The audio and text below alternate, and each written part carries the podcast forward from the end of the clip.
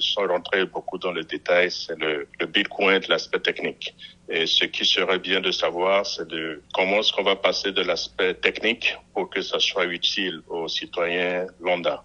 À savoir que du fait que ben, le Bitcoin, ça reste quand même tout de même euh, quelque chose qui est purement euh, très très très euh, haut de gamme encore. Hein.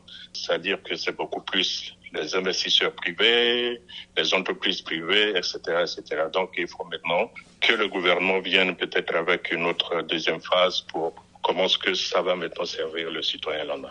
Quel sera donc l'impact du Sango Kuwait par rapport au franc CFA du moment où la République centrafricaine fait partie de la zone CFA Pour l'instant, il n'y a, a aucun impact parce que le système CFA, c'est déjà un système bancaire avec euh, toutes les conventions, etc., etc.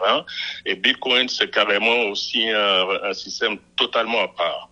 Et comme je le disais tantôt, c'est beaucoup plus privé, euh, individuel comme entreprise. Alors si une entreprise de la zone CFA adopte un système de Bitcoin et que maintenant ben, une entreprise privée ou même euh, publique a un compte aussi dans cette même banque, et la banque lui donne la possibilité de transférer sur un compte normal pour jouir maintenant de toutes ces possibilités. À ce moment-là, il y a l'impact. À ma connaissance, je ne pense pas que dans le système CFA, il y ait une banque en ce moment qui, qui a adopté ça. D'autant plus qu'ici, même aux États-Unis, dans les grandes banques, je ne pense pas que les grandes banques ici, ils ont adopté le, le Bitcoin. Monsieur Ozienguet, on dit que le Sangokoit, soit de Bitcoin, pourra mobiliser davantage de ressources financières pour le développement de la République par rapport au système de financement traditionnel. Est-ce votre avis? Vous savez, le, le système, euh, le, les sources conventionnelles en ce moment, hein, beaucoup plus c'est les subventions, les subventions que soit des, pays développés, etc.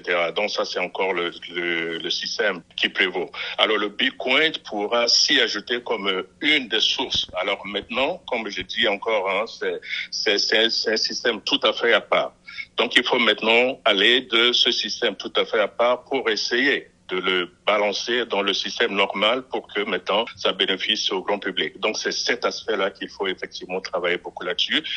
Donc c'est spéculatif. Si l'autre descend, l'autre aussi augmente.